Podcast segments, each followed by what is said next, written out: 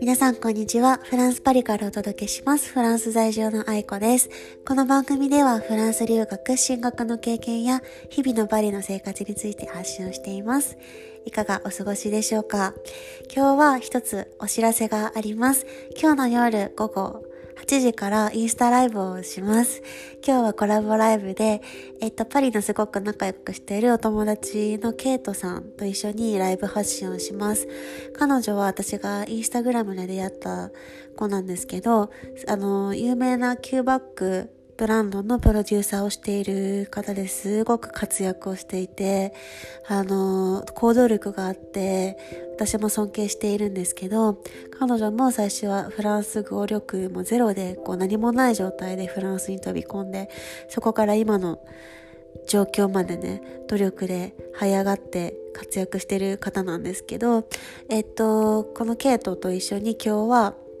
えっと、パリ生活や自分軸での人生の選び方っていうことに対して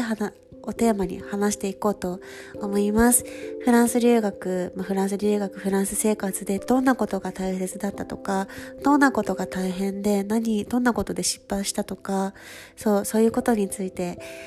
あの、すごく熱く語るトークになるんじゃないかなって思うので、来てもらえるとすごく嬉しいです。今回は、あの、アーカイブも残らないので、そう、ちょっと結構、赤裸々にいろいろ話そうと思っているので、あの、オンライン、オンライン、ライブで見てもらえるとすごく嬉しいです。はい。で、今日のポッドキャストのテーマは、えっと、継続するという美徳から変化する時代に変わっているっていうことについてお話しようかなって思います。えっと、こうよくこう日本ならではの考え方で一つの会社にすごく長く働けば働くほどやっぱいいっていう風な考えってきっとあったと思うんですよね。今も残ってると思いますその風潮が。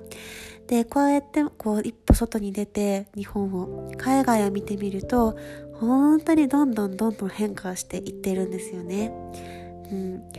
あのー、私のお父さん世代とかだと、例えば私の父、今もまだまだ現役で働いてますけど、もう新卒の時から30年、ずっと一つの会社でお仕事をしてるんですね。もうそれこそ本当日本のすごいで大企業伝統ある超日本チック、私からしたらの会社の社員ですけど、そうそうそう。やっぱこうそういう私たちの父親世代とかになると、こう一つの会社で長く経験を積む人がこう継続力があっていいっていう風な、うん、印象を持たれてたと思うんですよね。でもただこう今見てみると今の世界をやっぱり違いますよね。変わってますよね。こうやっぱフランスの周りの人とか見てても本当に半年とか1年でポンポンポンって仕事を変えていくんですよ。で、これって飽きたからとかなんかもう嫌やからとかじゃなくてこう毎回の転職に意味があるんですよね。スキルアップですね、それは。やっぱこう今の環境で成長できないなって感じた時にはやっぱ次の仕事探すようにしてるような感じがするし、私の周りは。で、やっぱそうやって、なんやろ、こう、どんどんどんどん自己成長のために環境を変えていくことってめちゃくちゃ大事だと思うんですよね。例えば、こう、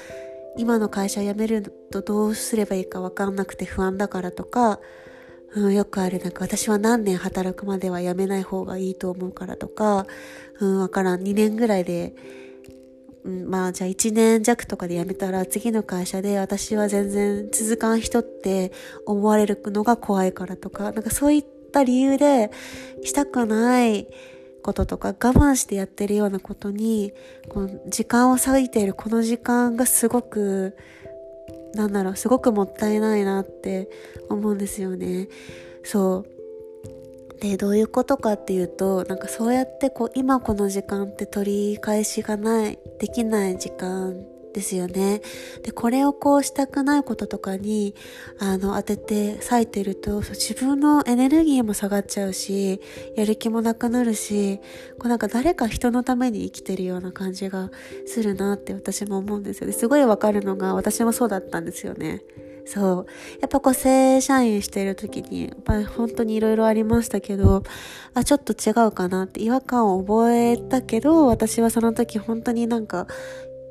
未来の切り開き方がわからないというか、ちょっと本当に立ち、行き止まりにいたような状態で、他になんか道が見えなかったんですよね、当時。で、こうやっぱ正社員っていう肩書きにちょっと、なんやろ、捨てるのも怖かったし、そんなちょっとこう、嫌やな、行きたくないなとか、すごい、うん、しんどい状況とかあっても、こう、いやでもちょっともうちょっと頑張るかってね、そういう風になってた時期があったんですけど、今思えば、もうなんかそんな、なんやろ、こう、無理して我慢してするようなことに割くこの時間をもっと自分がエネルギーを注げるようなことに注いだ方がやっぱこう進み方も全然違う、スピードも全然違うし、こう勇気をこうも振り絞って、なんやろ、一回やってしまえば何も怖いことじゃなかったなって、後からすごく実感したんですよね。うん、でこうやってこう続けることがすごく美徳って、一世代前ではすごく言われてましたけど例えば、えっと今から数十年前って世界のあのすごく成長している企業ランキングって、えっと 50, 50位ぐらい見ると上位30位ぐらいが全部日本のあれだったんですよね。そのすみません。その50位以内に30社ぐらい日本の企業がバーって占めてたんですよ。で、やっぱその時代って、あ、この会社に入っとけばもう安泰やとか、一生安泰とか安定できるとかいうふうに思われてたと思うんですよね。ただ、今この時代にもう一回同じようなランキング、今の時代で見てみると、その50社あったうちの1社しか残ってないんですね日本の企業それはトヨタですけどもう周りはこうアップルとかフェイスブックとかツイッターとかそういう会社がバーって占めててで結局その時代って変わるしその10年20年ねあの今がこれが、うん、安定だからって言ってそこにこう座ったり、うん、今はなんかしたくないけどでもなんかやめる自信がないからとかこうやっぱその数年働いてからじゃないとあれだからってなんかそれはそうその今その使っているこの時間でもね後からああすればよかったって言っても遅いからそうなんか1年後今の自分にどんなことを伝えたいかなって伝えたいと思ってるかなって考えてそうそうそうそうなんか行動してみるのもいいかなって思います。うん。どうですかね？皆さんそういう経験ってありますか？私はすごくありますね、うん、仕事辞める時ってやっぱりすごくあれですけどね。言いにくいことだしなんか悪いことしてるような気分なんですけどそれって結局なんか自分の人生やし、うん、自分のしたいことに向かって進んであげるのが一番自分のためですよね。うん、で私はそういうふうに確かにそうだなって思ったので今回はそうシェアをしてみました。はい。じゃああの今日ポッドキャストでもしポッドキャストすみません。インスタグラムでもしお会いできたらすごく嬉しいのでよかったら遊びに来てください。じゃあ今日もここまでお聴きいただきありがとうございます。じゃあまた更新します。ではまた。